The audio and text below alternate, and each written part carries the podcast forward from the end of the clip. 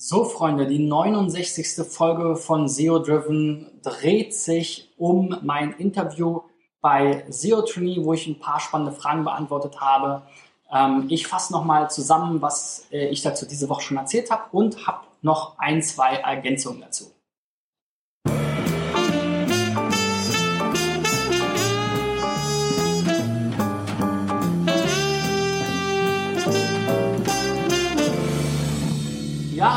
Ja, schon ähm, diese Woche jetzt darüber gesprochen, ähm, wie ich eigentlich zu SEO gekommen bin. Äh, das hat äh, im Prinzip alles 1998 angefangen, als ich meine erste Website gelauncht habe. Da ging es aber erstmal noch darum, sich eher in den Suchmaschinen anzumelden ähm, und ähm, in irgendwelchen Webkatalogen. Da habe ich auch selber mitgewirkt, zum Beispiel beim D-Mods, was ja jetzt leider nicht äh, fortgeführt wird.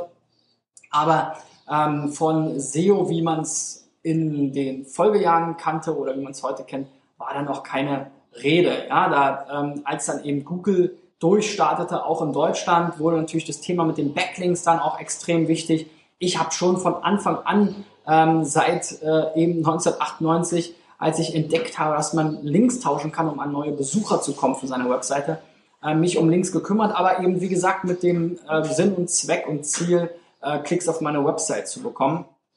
Später, als ähm, ich dann sozusagen meine Karriere gestartet habe, zuerst bei Zanox, wo ich gesehen habe, wie Ron Hillmann, Martin Sinner, ähm, Werner Neusternick da entweder als Affiliate oder mit ihren Unternehmen wie die Dialo ähm, ähm, ja, wirklich signifikante Provisionsumsätze gemacht haben, ähm, habe ich mir natürlich auch überlegt, Mensch, dieses SEO plus Affiliate Business, das scheint ja ganz spannend zu sein. Und wir haben dann selber hier mit unserem Startup Ekato eine ganze Menge an Preisvergleichen eine, äh, eine, ganze Weile betrieben und damit auch eben über SEO und Affiliate äh, sozusagen monetarisiert und dabei ähm, mit den Feeds aus ähm, tausenden Shops eben hunderttausende Produkte äh, aggregiert und das Ganze eben versucht technisch zu optimieren, skaliert, ähm, dann mit Linkbaits irgendwie äh, auf unsere eigenen Seiten ähm, Backlinks drauf zu bekommen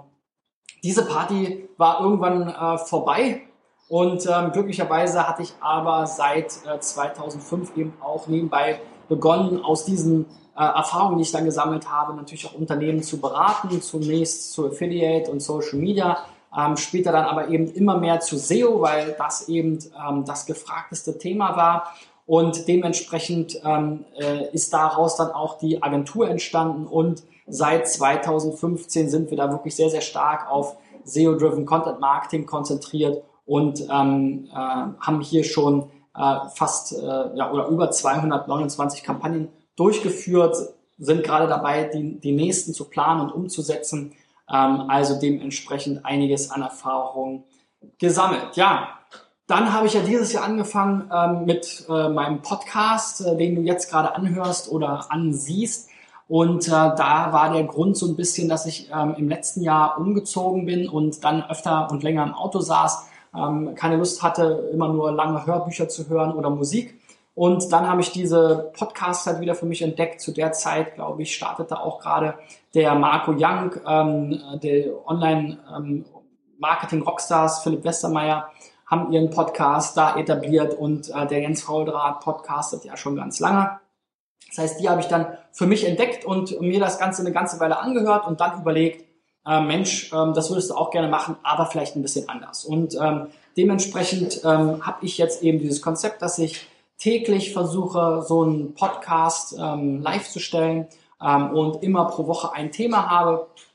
womit ich mich dann befasse und das Ganze eben in kleineren, verdaulichen Paketen von fünf bis 15 Minuten ähm, versuche eben äh, zu euch zu bringen, ähm, damit ihr ähm, wirklich die Möglichkeit habt, auch mal äh, irgendwie auf dem Weg zur Arbeit, in der U-Bahn oder in der Mittagspause oder beim Joggen oder sowas ähm, da reinzuhören und dann eben nicht immer ähm, eine ganze Stunde da investieren zu müssen, wie in der Regel bei den anderen Kollegen.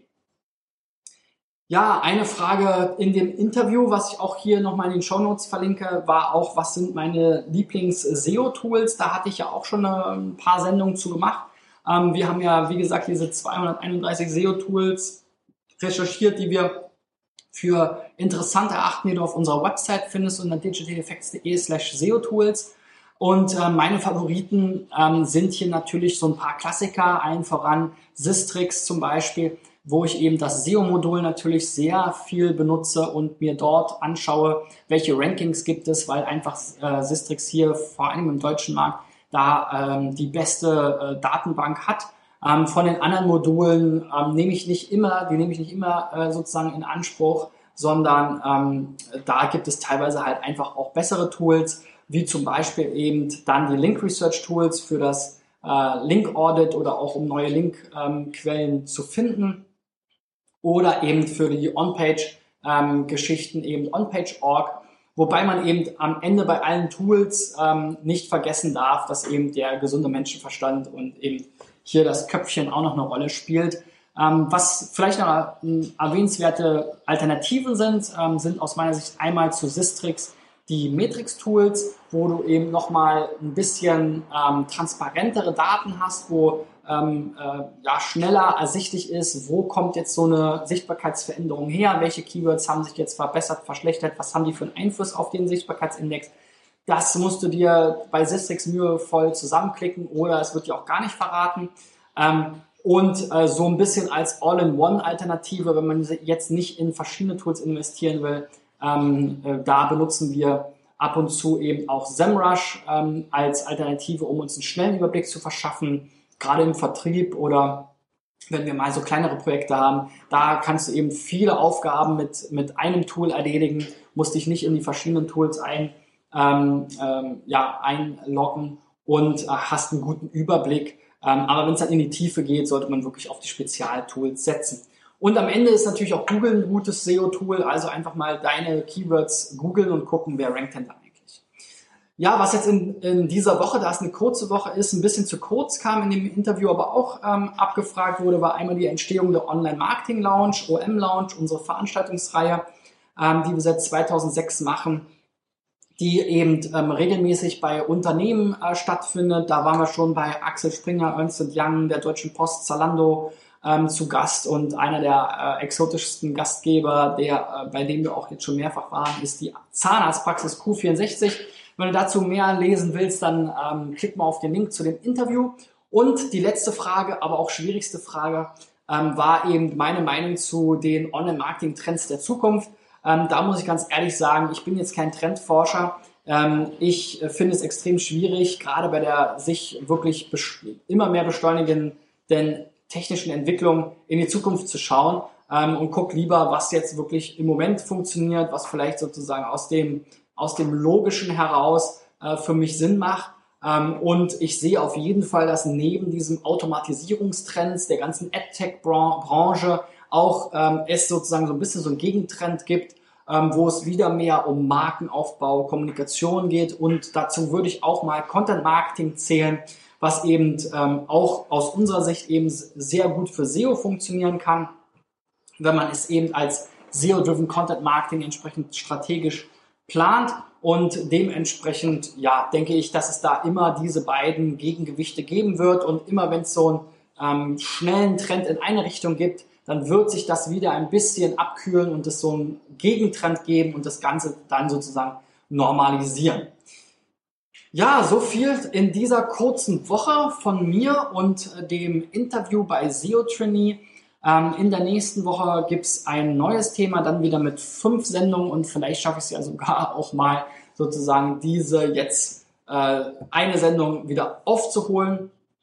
ähm, damit wir äh, da sozusagen in der Zählung wieder bei 0 bis 5 oder 1 bis 5 und 6 bis 10 sind.